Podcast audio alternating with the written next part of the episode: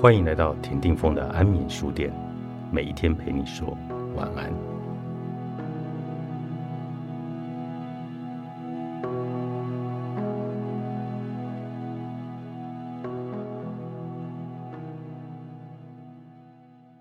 为什么有的人很难建立人际关系？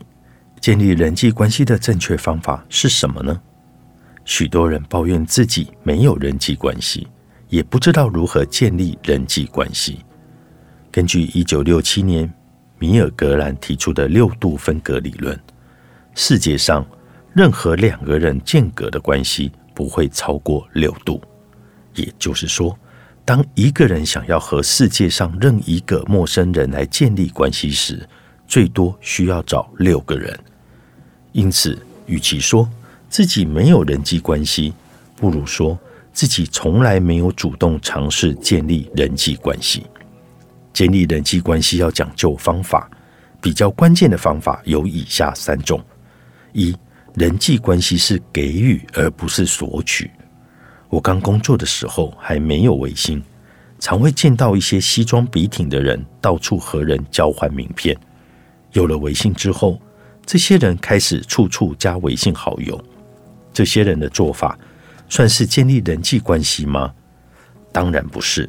有对方的联系方式，不等于和对方已经建立了人际关系。这时候一定有朋友说，除了联系方式，还要和对方联络感情。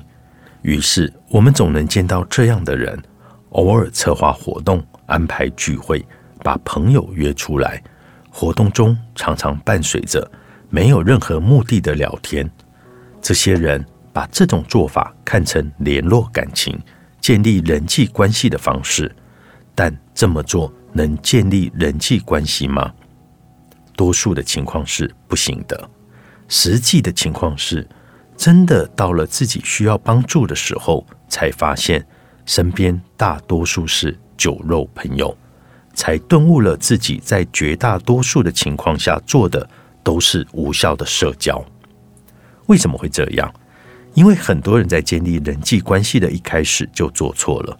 建立人际关系的第一步是站在对方的角度思考问题，而不是只站在自己的立场。当我们需要对方，而对方需要我们吗？许多人单方面保持着“我不会提供你任何价值，我就是想利用你的心态去交朋友”，这样的朋友谁敢交？建立人际关系的本质是。给予而不是索取，建立人际关系不需要和人成为生死之交，只需要自己能够在某些方面帮助到对方。如果不能为人带来任何的帮助，就不要期待对方能够帮助自己。反过来，如果能为人带来帮助，对方自然而然就会愿意和你建立人际关系。二。人际关系建立的条件是对等的交换。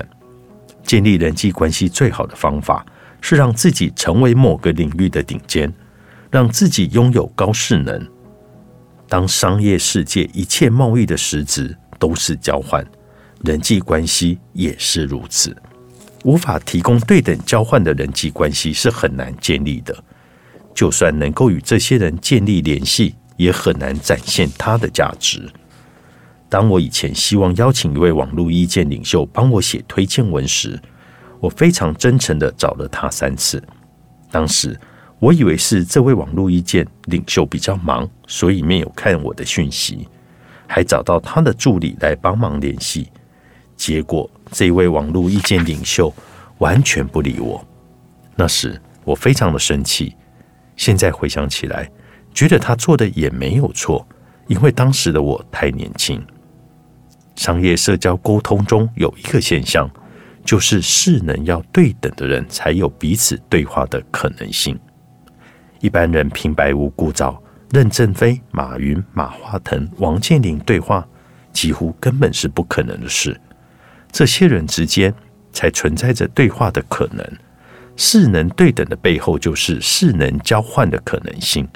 换句话说，有势能交换可能性的人。才能够建立人际关系的可能性。高势能者的时间成本高，他们之所以能位居高势能，也源于他们珍惜时间，懂得运用时间。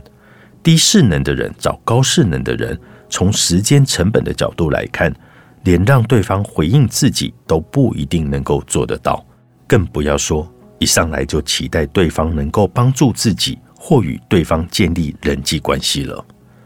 有一段心灵鸡汤是这么说的：如果有人帮了你，你把这件事告诉大家，愿意帮你的人就会越来越多；如果有人帮了你，你藏着掖着，怕让人知道，帮你的人说出来之后，你还不高兴，愿意帮你的人就会越来越少。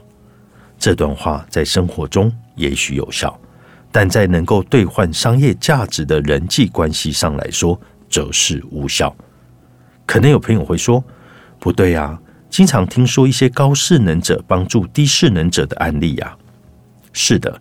出现这种情况，通常有三种可能：一、低势能者的亲戚或者朋友是高势能者，例如比尔盖茨，从名不见经传到创业成功，那是得益于他的母亲玛丽盖茨的人际关系所为他带来的；二、低势能者具备了在未来成为高势能者的潜质，例如。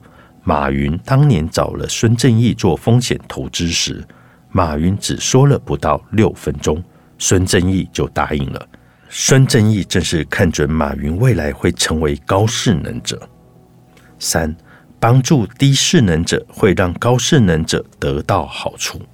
例如，有的企业家定期参与论坛或者讲座，当分享嘉宾，为创业者授课并解答疑惑。帮助事业刚起步的创业者找投资专家，这么做都能够帮助低势能者，也能够让自身得到曝光，增加他人对自己的认知，为企业品牌和个人品牌做宣传，还能够为自己找到好的投资专案。三关键事项兑现人际关系的价值，人际关系的应用是有条件的，并且有一定的耗损。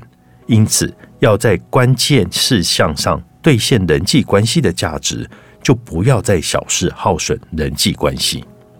此外，就算势能对等，也不要浪费彼此的时间。人际关系不是靠吃吃喝喝来建立的。商务应酬常常有一个奇特的现象，就是做生意前要先喝几次茶或喝几次酒，来来回回正事不谈，先把形式做足。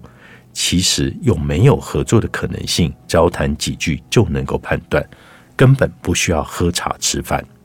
基于这一点，很多无来由请我喝茶吃饭的应酬，我一概拒绝。